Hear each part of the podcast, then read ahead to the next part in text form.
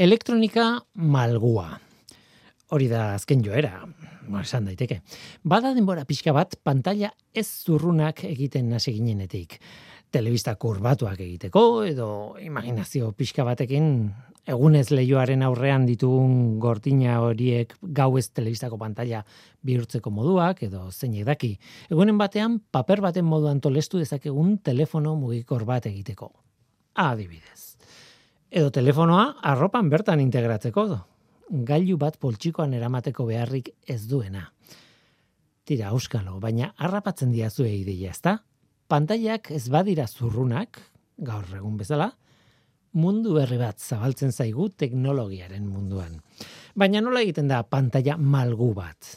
Telebistatan dagoeneko ituta gaude OLED terminoa entzuten, ez? QLED eta beste batzuk ere bai, baina OLED terminoa oso oso oso zabalduta dago.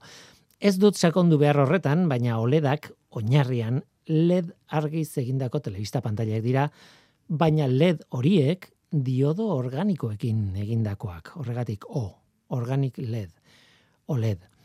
Molekula organikoekin egindakoak, e, kimika organikoak ikertzen dituen molekulak erabiltzen dira noski pantailen teknologian aplikatuak. Molekula hauek oso txikiak izan daitezke eta horrek aukera ematen du pantalla finak eta malguak egiteko. Araza zein da? Bueno, molekula organikoak degradatu egiten direla denborarekin, noski. Telebisten merkatuen, merkatuan esaten dute telebista denboraren poderioz erre egiten dela. Hori da, erabiltzen den terminoa kalean behintzat. Eta fabrikatzaileek trikimailu ezberdinak diseinatu dituzte, ba, efektu horren kontra, ez? Errek eta edo erretze horren kontra. Irakurri dudanaren arabera duela bost urteko OLED telebistek, ba, gutxi gara bera.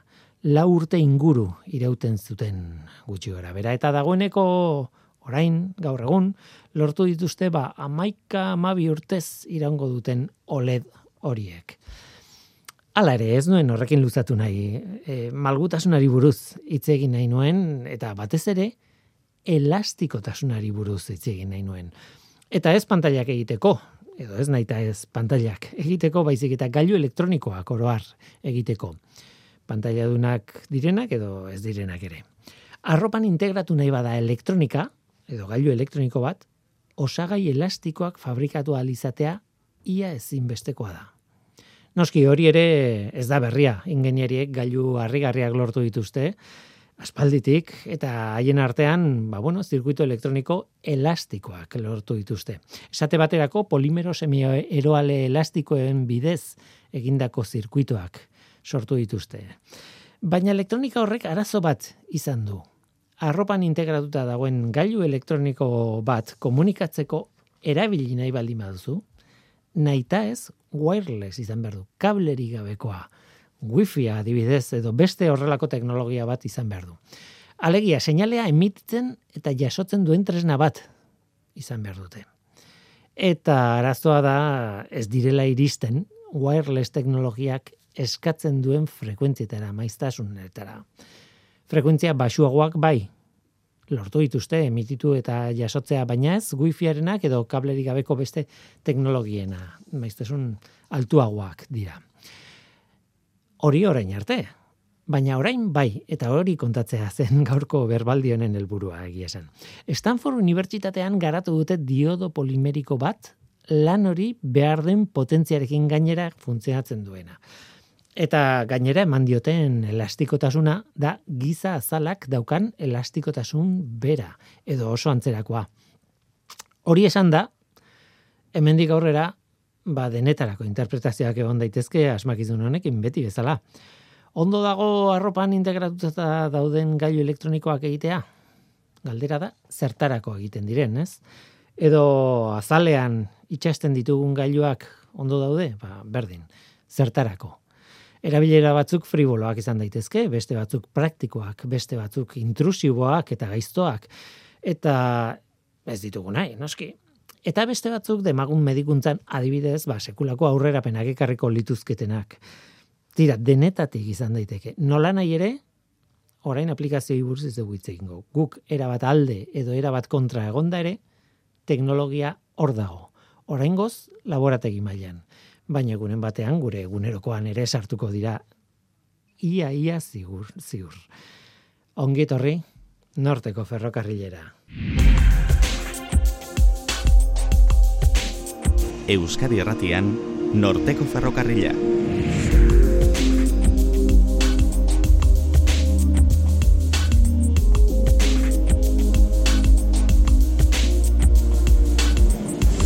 Kaixo denoi, zer moduz? Ni Guillermo Roa naiz eta entzuten ari zareten hau Euskadi Irratia. Gaur Agatha Christie etorri zaigu norteko ferrokarrilera. Agatha Christie eta haren pozoiak. Irakurri alduzue Appointment with Death. Ez dut topatu euskaraz argitaratuta dagoen ala ez, baina bueno, izenburua izango litzateke itzordua eriotzarekin. Zita con la muerte erderaz. Irakurri alduzue. Eriotza horren hildakoa, hildakoa digitalinarekin hiltzen da. Digitalina pozoia. Eta hain zuzen ere gaur mentsua hiertza etorri da Agatha Christierekin batera. Pozoi horri buruz hitz egitera. Digitalina. Pozoi honekin aukeratu zure pozoia atalean, bi pozoi izango genituzke aukeran, ez? Aurrekoan estriknina, orain digitalina da digitalina bihotzarekin zer ikusi duen pozoi bat da kasu honetan eta Kristik Petran girotutako elerri batean integratu zuen Jordanian.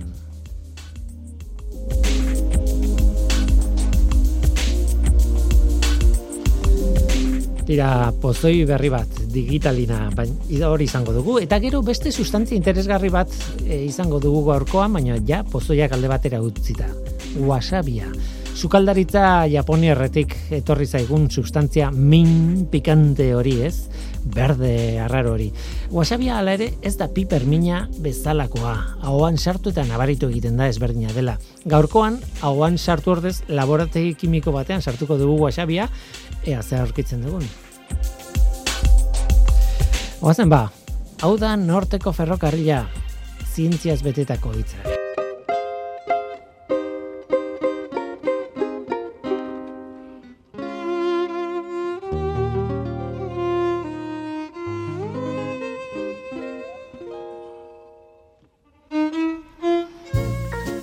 Txoriak bezala, lorategietan daude.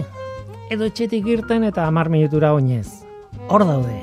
Eta haiekin bizi gara lasai-lasai. Landareak dira, txorien osagarri perfektua. Eta beti esaten dut, ez ditugula gure inguruko txoriak ezagutzen, ba pentsa inguruko landareak. Zenbakirik ez, ba, ez dut begiratu, baina esango nuke landare espezie gehiago daudela txorienak baino. Eta ez nahi zari zuaitzai buruz belarrez ari naiz, lore ikusgarriak ematen dituzten landarez, graminioak, lastodunak, zuaizkak, sailkatzen ez gizkigun beste mila landare horiek ere bai. Horiek guztiak, handaude, lurrean barraiatuta, edo nun. Txoriak asko, askok bezala, gehienontzat, oarkabean. Izkutatu da bai, gu konturatu gabe, berde horretan. Baina alde garrantzitsu bat dago txoriekin konparatuta. Txoriek ez dute gu hiltzeko gaitasunik.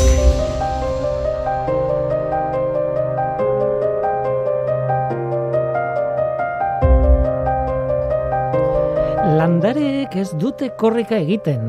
Ez behintzat animalia gehienek egiten duten bezala. Hori bai, bueno, denborarekin mugitu egiten dira, argia harrapatzearen aldeko borroka horretan, ez?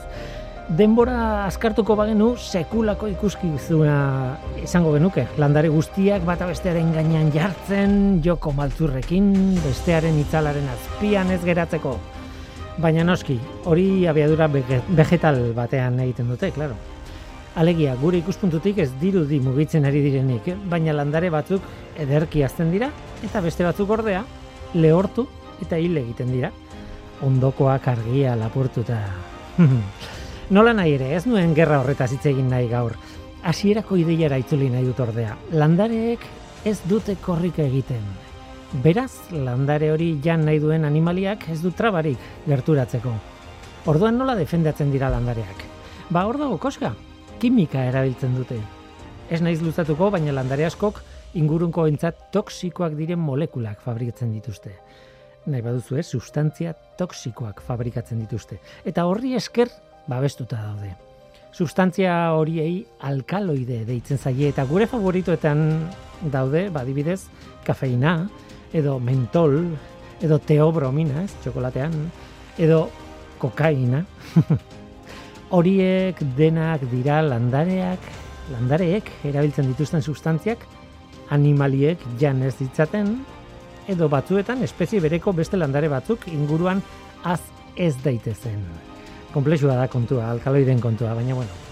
Baina noski, guk alkaloide horiek landaretatik erauz ditzakegu, ikertu ditzakegu, eta Agatha Christie deitzen baldin bazara, eleberria arrakastu bat, arrakastatxu baten muinean sartu dezakezu. Eta irratien ere, kontatu dezakezu zergatik.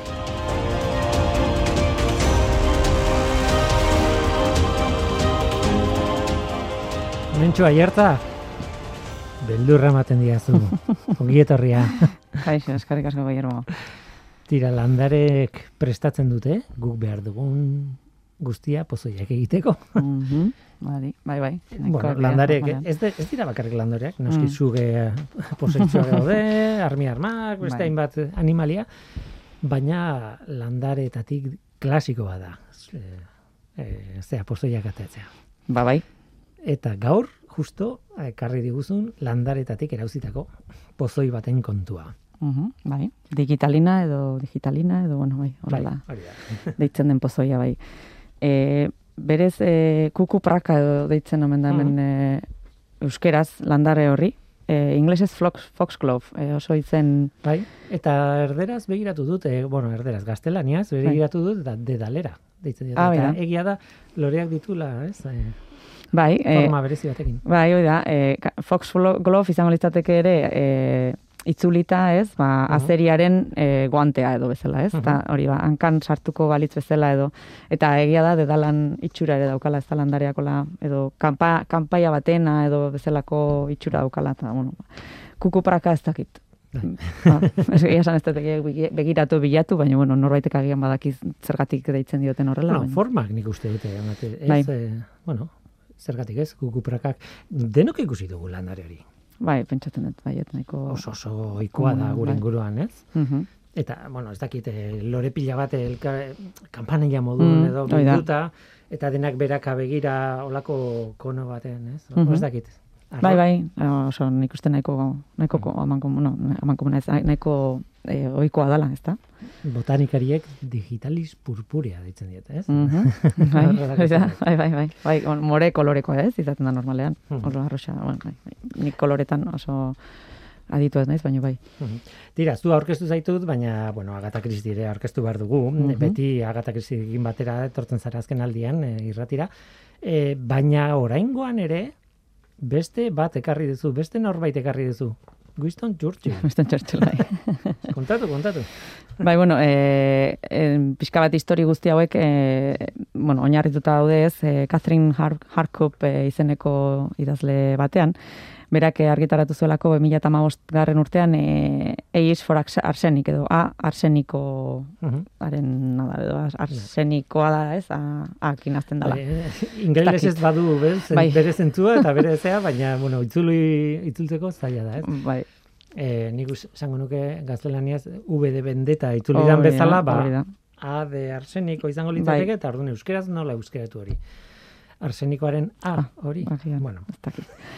Eta bueno, ba, egin duetena, egin duen emakume honek eh, liburu honetan da pixka bat e, e, Agatha Christik erabilitako pozoi guztiak pixka bat sailkatu, e, hori alfabetikoki eta eta e, bueno, ba, zal- azaldu pixka bat ba, mm, hori, ba, zein dan historia edo nola erabili izan dudan, nola hiltzen duen edo zergatik dan toksikoa, e, bari, anto- antidotorik bali du, kasu errealen bat ere agertzen du, eta gero ja, Agatha Christieren ba, liburu edo, edo ezagunen dan e, historioan oinarritzen da, pixka bat horre nola erabiltzen duen berak e, pozoia saltzeko, ez? Eta kasu hontan, ba, kapitula hontan, e, D for, D for Digitalis, e, ba, sartzen zen Wi- e, Winston Churchillen, bueno, ba, esaldi bat, ezta? E, esaten duena, Winston, bueno, norbaitek Winston Churchilli esaten diona, ez? Winston, nire esan arraiz bazina pozoina jarriko nuke zuretean. Bai? Hori esaten dio Lady Nancy Astorrek e, berari.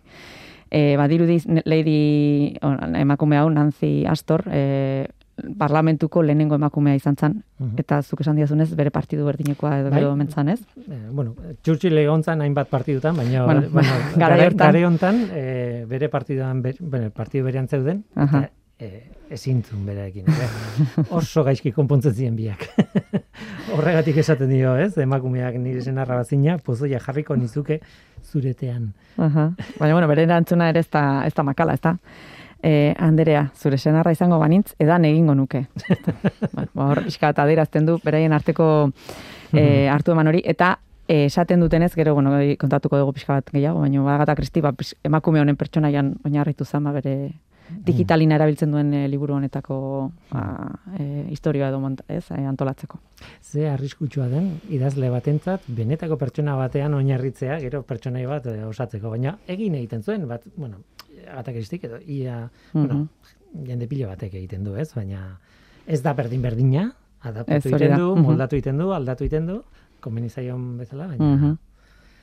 Tira, em, digitalina, eh, historia, ez dakit, eh, landare hori erabili izan da, ez? Eh, eh, bueno, medikuntzan batetik eta Mhm. pozoi bezala, gero. Ez? Bai, bai, badirudi, e, ez, pa- pozoi bezalako, e, bueno, e, kasuak edo ez dakit asko ezagutzen diren, baina bai, kasu askotan, e, ba, konfusioa edo ez, edo e, nahi gabe jarritako, edo, bueno, ag, e, istripu izango balira bezala, e, gertatu izan direla, igual, agian e, jendea hiltzea edo toksizidadea edo lortzea, baina bestela ere, bai, e, medikuntzan, e, oraindik badirudi erabiltzen dela, eta ba, osasun mundu erakundeak e, bere funtsezko osagaien zerrendan e, mi, mm, 2018 garren urtean, egun da laro garrena, zan e, digitalina edo digoxina, oain deitzen zaio bezala badirudi. Mhm. Eta orduan, ba, bueno, ba, ba oraindik erabiltzen da.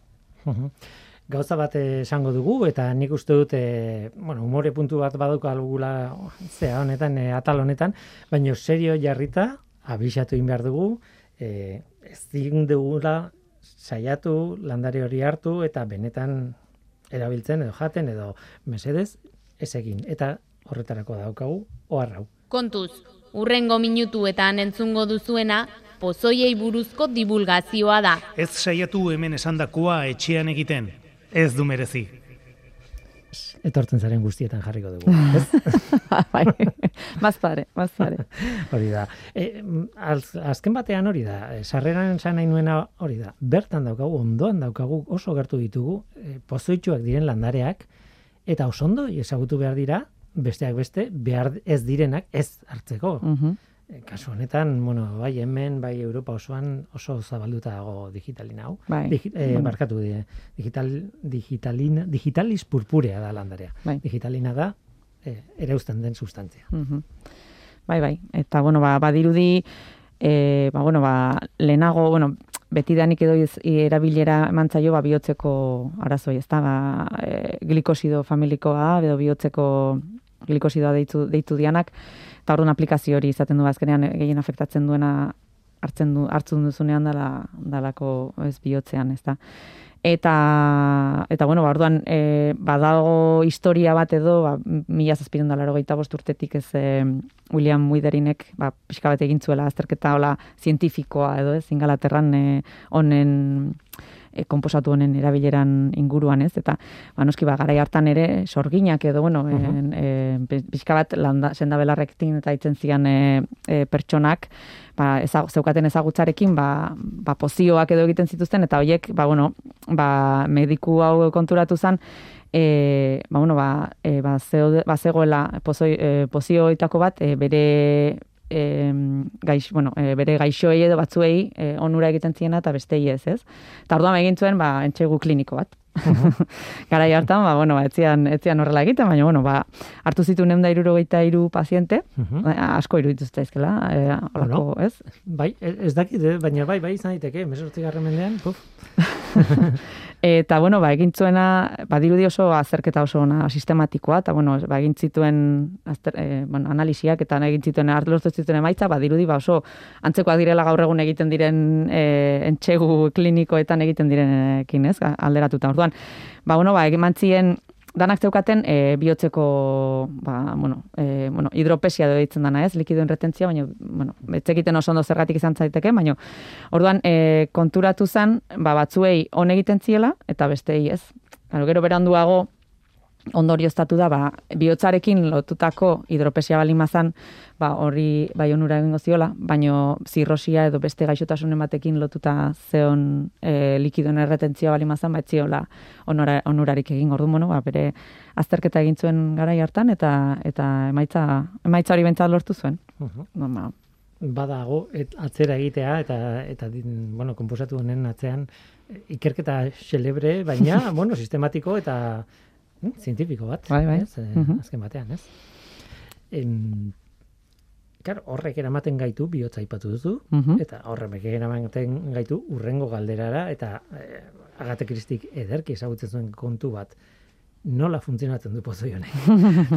Pozoia denean adibidez. Bai, hori da, hori da. Bai, gainera zuk esan duzu bezala, ez? E, Agatha Christik erabiltzen zituen pozoi gehienak oso ondo aztertuta zitun eta normalean kasu hontan bereziki ere e, azaltzen dituen sintomak edo pozoinduari gertatzen zaizkion gauzak ber, realitatearekin erlazioa daukate ez da Bai, berak asmatzen zituen. Berriz ere, esan genuen lengoa, baina berriz ere esango dut lehenengo eh, mundu gerran, e, zera, enfermera lanak egin zituen, e, erizain lanak egin zituen, eta ordun ikasi, ikasi zuen asko kimikari buruz, eta medikuntzari buruz. Mhm. Etzan Bai. medikua, etzan erizaina, baina egoera hartan e, ikasiteken guztia ikasi zuen. Mhm. Eta hortik, hasi, bueno, hortik bere eleberriak. Bai, ez da, pentsatzen dut. Eta, bueno, ere, e, farmazeutiko batekin ere eduki zituen as, er, ar- hartuman asko horrek ere lagundu zion asko ikasten e, hori komposatuetan, ez?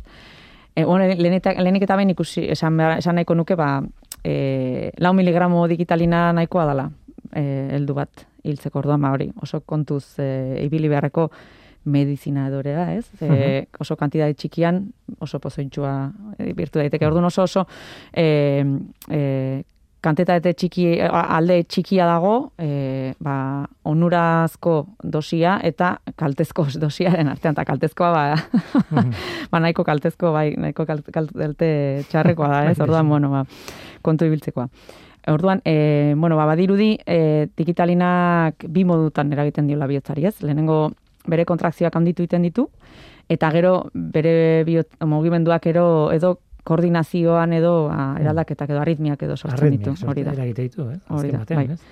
Bai, eta, bueno, ba, orduan, e, bueno, e, e, efektu hau dago sodio eta potasio pompan, gehiagiz gera sartuko hortan, baina, bueno, gero ere, e, ba, bueno, sortzen, honek lehenengo sortzen ditu, ba, bueno, beste ez bakarrik bihotzean efektuak, baizik eta gorputz guztian, ez, ba, gora galea, e, ez ondo ikustea, e, bueno, beste, beste deliriumak, eta, bueno, horrelako, horrelako gauzak, ez? Mhm. Eta e, ikusmenean ere xamtopsia edo sortu dezake da e, filtro bat ola horixka bezala ikusten dezula garai onza denbora guztian. Mhm. Eta badirudi, ba, agian Vincent Van Goghen e, epoka hori edo deitzen hori, agian horrekin lotuta omen dagoela edo jart, e, hori aipatzen du liburu honetan.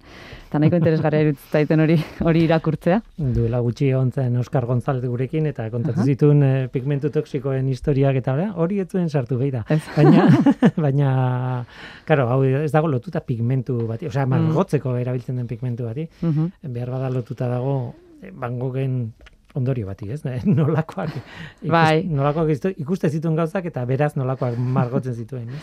Bai, bueno, badirudi, beak e, atake epileptikoak edo zituela, eta gian izan Mhm. daiteke, ba, bere medikoak, e, ba, hori, e, horre, horiek kontrolatzeko edo Mhm. e, digitalina e, matea. Ez, badirudi, ez, ez ziola ezer ere egingo, eh? baina hori hartzen bali mazu, ba, bueno, ba, xamtopsia hori ba, agian sortu al zioken, eta eta dana hori ikusi, baina, bueno, bueno.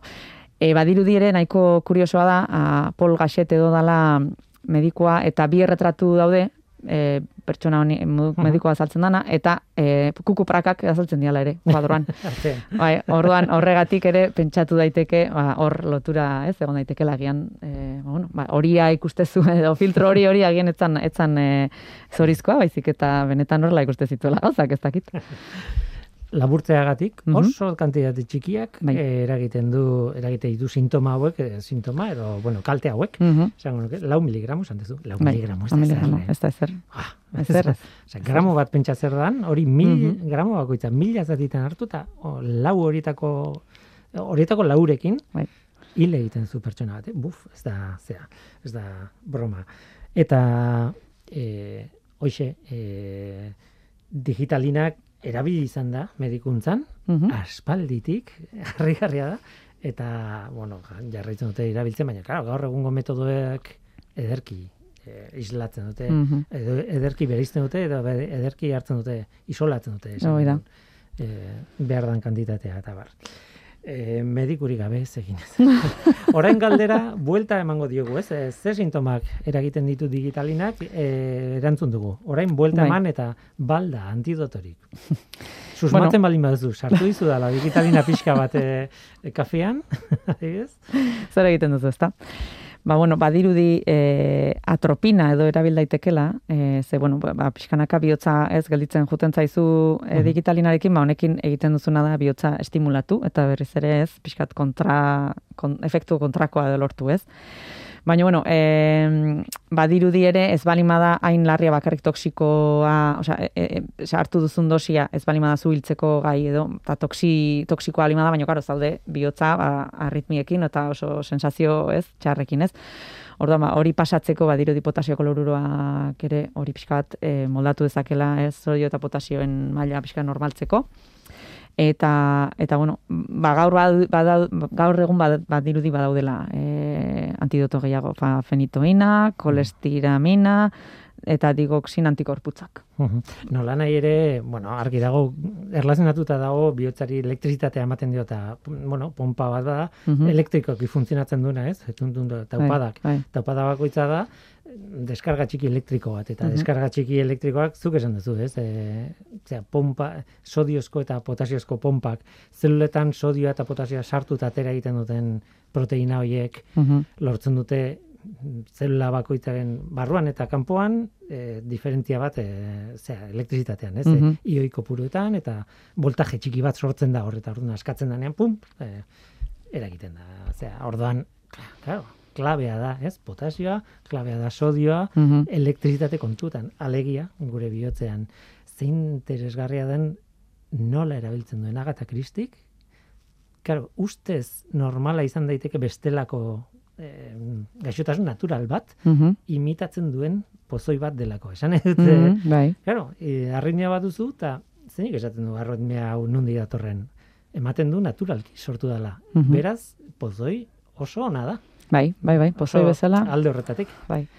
Bai, gainera, e, hori esan duan bezala, e, kasu errealak begiratzen baitugu ere, ez, edo ezagutu direnak horrela, ez, e, ba, erabilidea izan dira norbait hil- hiltzeko, ba, ez dira asko ezagutzen, baina egia da, hain, hain naturala izan daitekela, horrelako e, ba, bihotzea bat batean hori, astea arritmiekin eta eta ja gelditzea, ba, Mhm. ba, izan daiteke kasu nahiko arrunta, ez? Eta eta gainera bihotzeko e, gaixotasunen bat pairatzen bali du norbaitek, ba, e, ba ala eta, ez? E, erresago.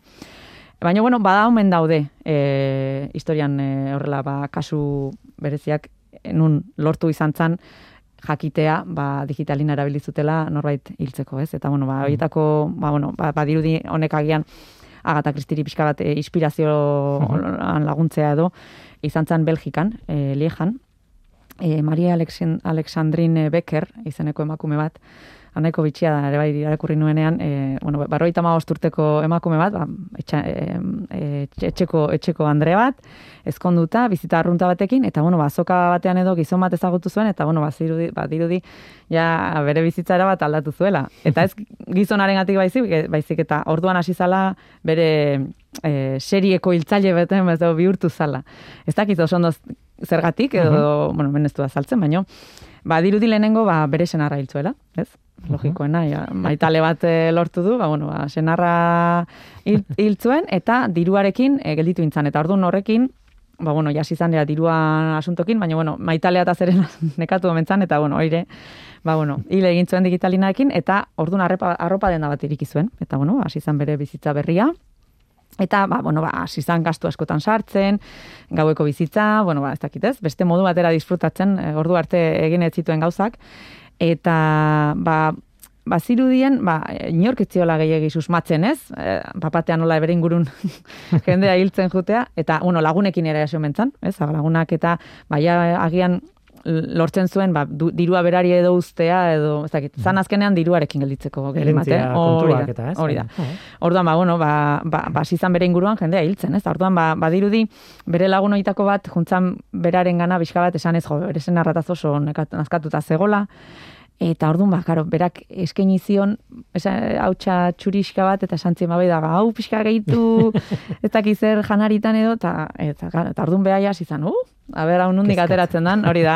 Eta senarrarena, ba bueno, alde batera utzi ta poliziaren gana juntzan eta orduan ba hori, ba azkenean poliziak ba ona txilotu intzun eta aurkitu zuten digitalina hori eta bueno, ba orduan ba ba, ba hartzelean Katxa izan zen, ze, mm. bueno, zure inguruan bihotzekoak izatea ez da bat ere arraroa ere, osea, gerta, mm. gerta daiteke, normal, normal, bi edo hiru pertsona bihotzeko bai.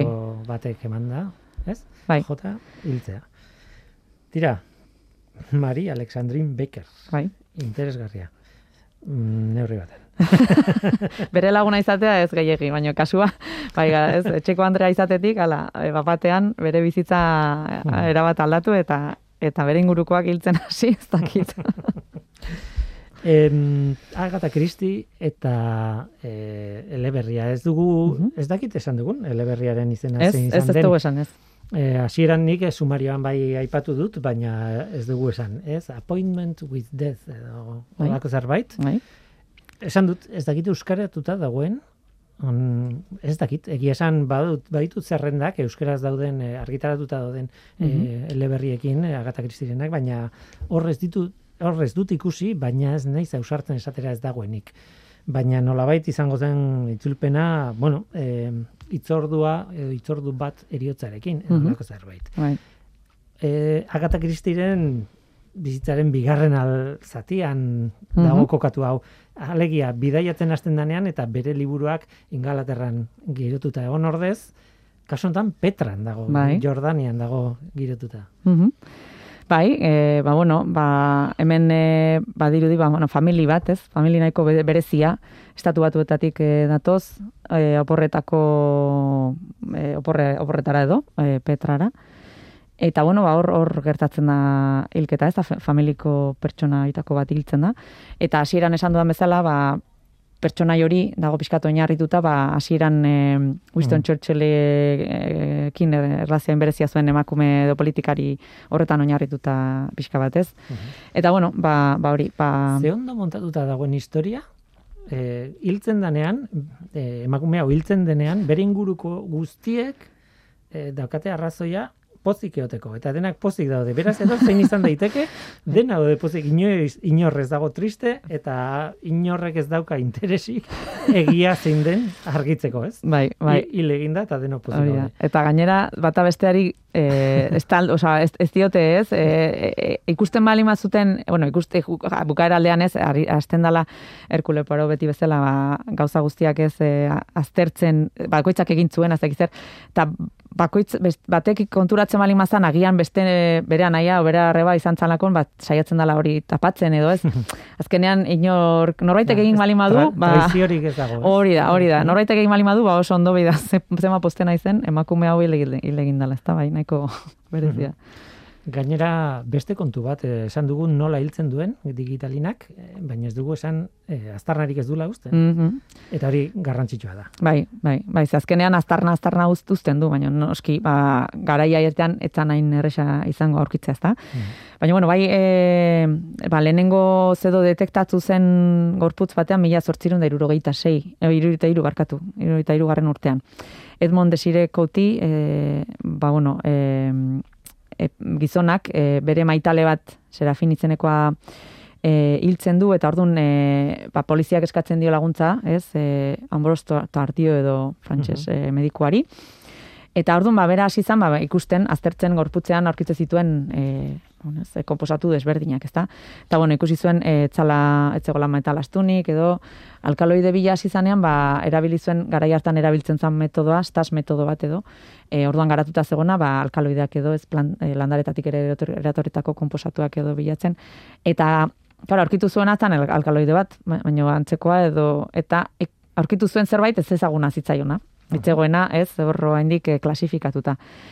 Eta, bueno, ba, orduan egin zuen azan, e, e, komposatu hortatik, ba, iruro miligramo zakur bat injektatu. Ez, gara hartan, ba, nola jakingo dezu zer dan zerbait, edo nola uh aztertu bere, bere eraginak, ez da, orduan, bueno, ba, hori egin zuenean, e, bi ordu terdiz, e, baitzen ezer gertatu, txakurra normaltzegoen, baina gero hasi zan botaka, eta gero etzan egintzan, eta bere e, bihotza moteldu, taupadak ere irregularrak ziren, eta e, gelditu batzutan ere egiten zen, eta bueno, amabi ordu zegontzan horrela. Baina gero... amabi ordu. bai, gero bizkanaka errekuperatzen joan zen. Orduan, mm. ba, orduan, ba, ba, bueno, bazirudien orduan, e, serafin edo makume honek, ba, bari, digitalina, bueno, komposatu hau hartuz, ez, hiltzitekela, ez. E, baina hori, e, ba, bueno, ba, etz, etzun berak pertsona honek ez, etzun jakin esatea zertzan, edo ez, ez, ez, ez zion izen jarri, ez da. Eta, bueno, baina badirudi ba Serafin honen gorputzan aurkituko aurkitutako digitalina etzela e, nahikoa Edmond o gizon honi gartzelara bialtzeko ta ordun tardi medikoak ba e, egin zuena zan emakumeak botaka egin nomentzuen edo ez pentsatzen dut e, ba, hori, e, sintomatako bat. Eta hori, eskatu zion poliziari, ba, alik eta kantidade handiena ekartzeko gonbitoena, ezta? Eta hor, ba, e, ba, lurretik lortzen zuten edo guztia, ba, hori, lortu zuen dena, e, bueno, alik eta gehiena, ez, er, e, rekuperatzea edo, eta orduan ja bai fregat, frogatu zuten, e, ba, bueno, ba, gaindosian gatik edo hil, hil zitekela, eta bueno, ba, ba hori, gero, e, laginetatik ere digitalina aztertzeko ere igel, igelen bihotzean ere e, probatzen, probatzen zuten, eta hori irakusten zen ba, ba bihotza hori ba, moteltzen zela, eta hori, eta orduan, bueno, hori, proba, pro, probatua geratu zen, eta esekutatu intzuten. Bai, bueno. esekutatu intzuten. bai, bai, garai hartan, bai.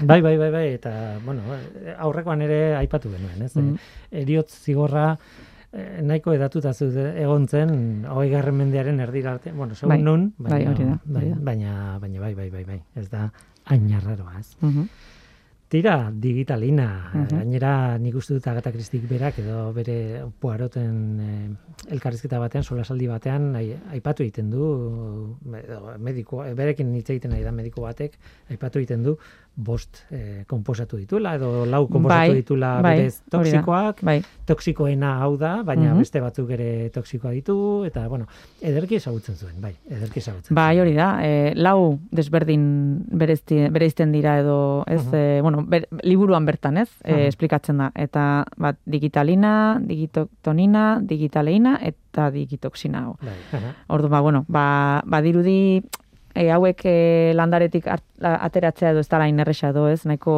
eh ba honi, e, nahiko erres e, degradatu daitezkela. Eta orduan, ba, bueno, ba, beraien estruktura zehatzak guarendik ezin entzagutzen, e, liburua idatzi zenean, gaur egun noski, noski baina, bueno, gaur egun ja badakigu, ba, hori, e, digitalina dela, bueno, gehien edo mm potenteena edo san dezakegu, eta hori digoxina bezala edo gaur egun erabiltzen da. Dira, itzordua eriotzarekin, appointment with death, o e, gaztelaniazko bertxioetan, zita con la muerte, la muerte. Uh Agata Kristirena. Onaino eman du honek e, gutxi gara bera ja baditugu bi pozoi, gainera bietan justo antitodatuak ziren kontrako efektuak e, mm -hmm. konpentsatzen zituzten. bueno, hori polita da aztertzea, baina igual geroago aztertuko dugu. Mm Datorren kolaborazioan, esan dezakegu, ze liburu eta egingo dugu, eta horrela nahi duenak irakur ah, ba, dezake, bai. e, guk entzu baino lehen, ez? Kaso honetan izango da, bost txerrikume. Oida. E, ingelesezko titulua no zen? Five Little Pigs. Five Little Pigs, cinco cerritos. Bai, bai bost bai. txerrikume. Eta hau, ziur, e, em, bada e, euskeraz. Euskaraz ah, bai. argitaratua bada. Bai, hori ziur nago, horretaz bai. ba, bost txerrikume agata kristirena, eta, bueno, aurreratu ingo dugu, zikutari buruz ditze ingo dugula, eta mm -hmm. inguru hori. Agata Kristien zaleak behar bada arsenikoaren zai daude, baina, baina bueno, itxoin Bai, dezatela. hori, hori oso aman komuna da, ezta? Gugoaz pixka batez, bereziagoak diren... eh, Baina guren batean helduko digu, bai, bai, bai. helduko da, helduko da. Oraingoz urrengoa bost txerrikume. Mentxo aierta, beldurra ematen da Eskerrik asko etortzeagatik. Zuri, mila eskerri gero. Zientzia.eus, leio ireki bat zientziaren mundura. Irratia, telebista, artikuluak, irudiak, soinuak, Elujar Fundazioaren kalitatea zure eskura klik baten bitartez. Zientzia.eus, zure lotura zientziarekin. Pasta berde bat da, pasta berde moduko bat. Baina ez da oiko barazkitatik lortuko genukeen pasta berde bat bezalakoa. Ezberdina da. Mina, pikantea, baina ez piperrek eta txileek eragiten duten min hori bezalakoa. Ezberdina da. Bai, ondo definitzen duen hitza horixe da. Ezberdin. Ezberdina da, bai.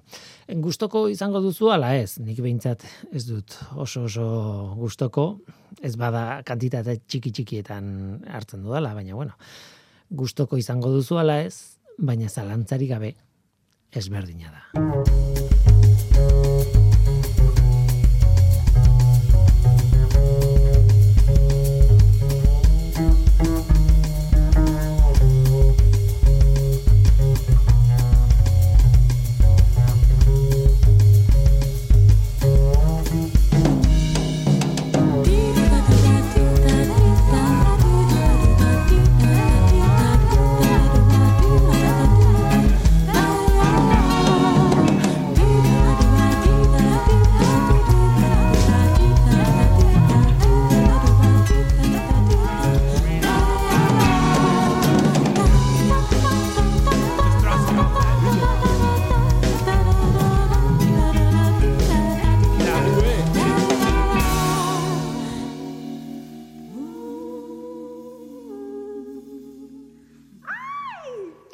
Tira pasta berde, mina, pikantea, eta ezberdina. Wasabiari buruzari gara. Wasabia ezberdina da, ez dago lantzarik. Sukaldaritza japonerretik eh, etorri zaigu. Sushiarekin batera jaten da, adibidez, ez? Nik dakidala.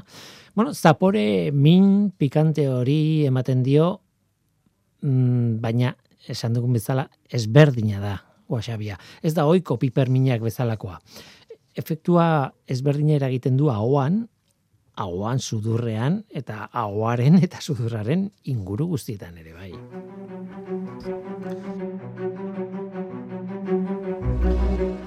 Hitz egin dezagun kimikaz. E, kimika japoniarra printzipioz. Kimika ezberdina? Bueno, ez dakita. Baina usten badiazue ezberdina denez, ezagutzen dugun piperminekin edo piperminen kimika hitz egin beharko dugu lehendabizi eta gero konparaketa egin, ez? Oiko piperrek, txileek, jalapeñoek, piper habaneroek, kaienak, horrelako piperretan mina ematen dioten molekula kapsaizina da. Sentsazio daukat, eh, ezagutzen duzuen zerbait kontatzen nahi naizela, baina tira, bazpa ere kontatu egingo dut. Hori da izen arrunta, kapsaizina. Kimika sistematikoan sortzi metil N vanilil seinonenamida du izena. Molekula organiko mardula da, mesortzi karbono dituena. Oleoerretxina bat da. Ez da gantz bat, baina bueno, ez da, ez da oso, oso ezberdina. Eta landaren metabolito sekundario bat da, alkaloide bat alegia. Horrek esan nahi du piperren landareek ez dutela erabiltzen sustantzia hori elikatzeko prozesuan edo mm, metabolismo horretan edo galtzekoan, baizik eta landarearen defentsan parte hartzen duen molekula bat dela. Guregan jaten dugunean hori nabaritzen dugu, edo azalaren gainean jartzen dugunean, nerbioetako zeluletan eragiten digu. Minarekin zer ikusia? Mina benetan, mina ez dakit nola esan, ba, mina egiten dugunean, baina jaten dugun dosietan, ba, jateko mina eragiten du, alegia pikantea eragiten digu, ez? Zenbateraino mina edo pikantea? Bueno, ba, piper ezberdinek kapsaizina maila ezberdinak izaten dituzte. Zenbat eta kontzentrazioa handiagoa orduan eta mina handiagoa ahoan. Izan ere, entzungo zenuten, ezagutuko zenuten, ia ziur nago. Eskobil izeneko eskala bat dago, piperrak eta txileak zenbateraino pikanteak diren adierazteko edo sailkatzeko, ez? batzuk oso oso oso, oso minak, goi-goian dago kapsaizina bera, purua, eta behian dago, ba, pikanterik edo minik eh, eragiten ez duen piperra, piper berde bat adibidez. Baina handiagoa edo txikiagoa izan, min hori mota bereko mina da piper guztietan. Kapsaizinaren mina. Baina gogoratzen, wasabiari buruz hitz egin behar genuen gaur. Zerbait ezberdina.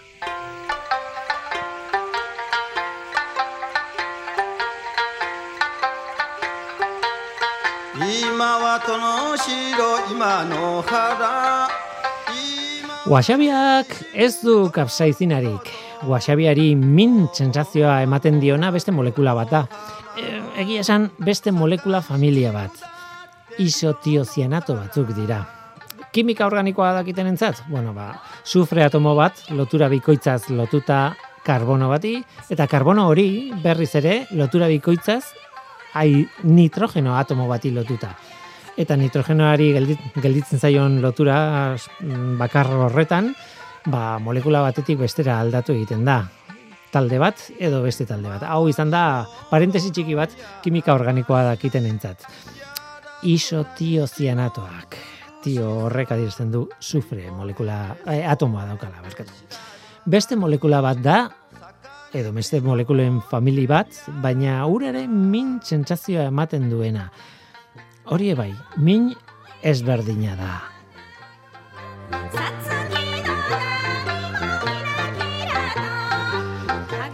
Isotiozianatoak, kasu honetan ere landare batzuen metabolito sekundarioak dira, alkaloideak dira. Adibidez, mustarda edo mostazaren landareak dauzka isotiozianatoak baita lutxarbiek ere. Hain zuzen, lutxarbien familikoa den landare akuatiko batekin egiten da Japonian goxabia. Ango landaren izen zientifikoa, eutrema japonicum edo wasabia japonika da. Eta hain zuzen ere, moleku, e, polemika txiki bat dago edo egonda, wasabia ez den wasabiaren antzeko sustantzia bat saltzen delako hemengo jatetxe merkeetan. Esate baterako, La Vanguardia egunkariko artikulu batean, 2008ko ustailekoan, Iker Moran izeneko kazetariak hausi idatzi zuen. Zerbitzatzen diguten wasabiaren euneko laurogita marra, ez da benetako wasabia. Bitxia, ez da? Ez da, euneko laurogita marra ez da benetako wasabia. Berak azaltzen du wasabiaren landarea oso gutxitan lortu dela Japoniatik kanpo aztea. Eta, bueno, importatzea, ba, garestia da, noski. Eta han Japonian, jatetxeetan, wasabia bezeroaren aurrean bertan prestatzen dizutela. Landare horretako sustraia birrintzen. Eta birringailua gainera tradizionalki marrazo baten azalarekin egindako birringailu bat izaten da. Hori dena azaltzen du artikuluan. E, polemikan sartu gabe, edo gu polemikan sartu gabe bintzat, esan behar dugu azkenean kimikaren ikuspuntutik, zentzua baduela hor esaten denak eutrema japonikun landare hori, Japonia hori, ba, lutxarbiaren e, familiakoa da, eta lutxarbi minak baditu isotiozianatoak osagai kimikoen artean ere bai.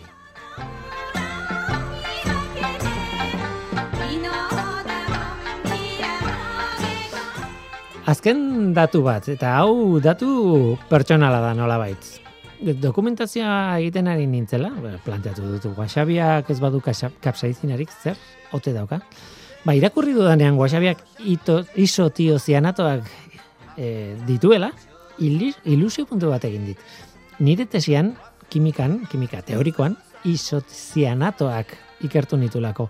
Antzeko molekula mota bat da, kendu sufrea eta gehitu osigenoatu bat, eta isozianatoak lortzen dituzu ez dira molekula nola esan atxeginak eta historio ilunak dituzte atzean. Bopaleko istripuan, indian adibidez, besteak beste metilisozianatoek eragintzituzten kaltea handiak. Baina nire ikergaiak ziren, ordenagailu batean egindako ikerketan, eta, bueno, ba horixe, horregatik ilusio egin dit isotio zianatoei buruz irakurtzea. Ez da molekula bera, baina antzekoa da.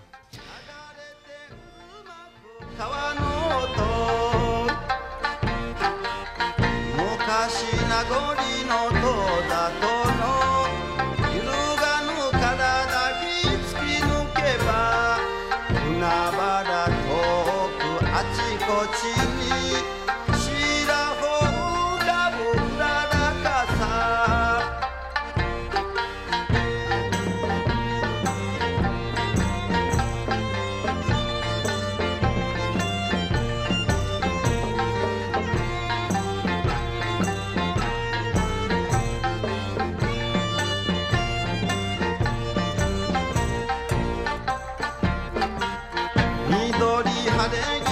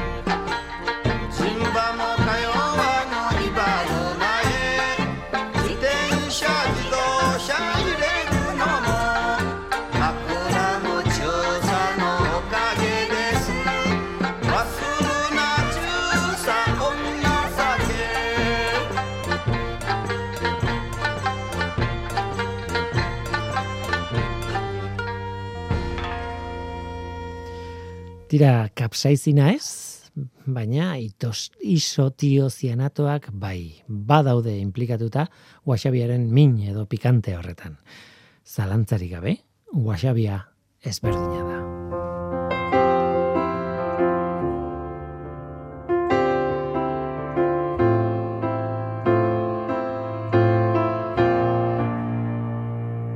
There ain't no gold in this river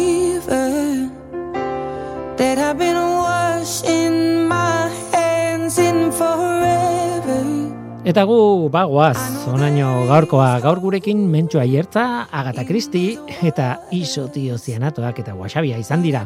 Eskerrak eman nahi diet gainera Jon Larrañagari eta Jaione Carpinterori ahotsengatik.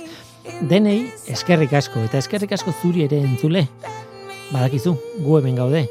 Norteko, abildua eitb.eus. Gaur teknikaria Mikel Olazabal izan da eta mikroren aurrean ni Guillermo Roa, Luia Zientzia taldearen izenean. Datorren astean gehiago, ordu hartu izan. Agur.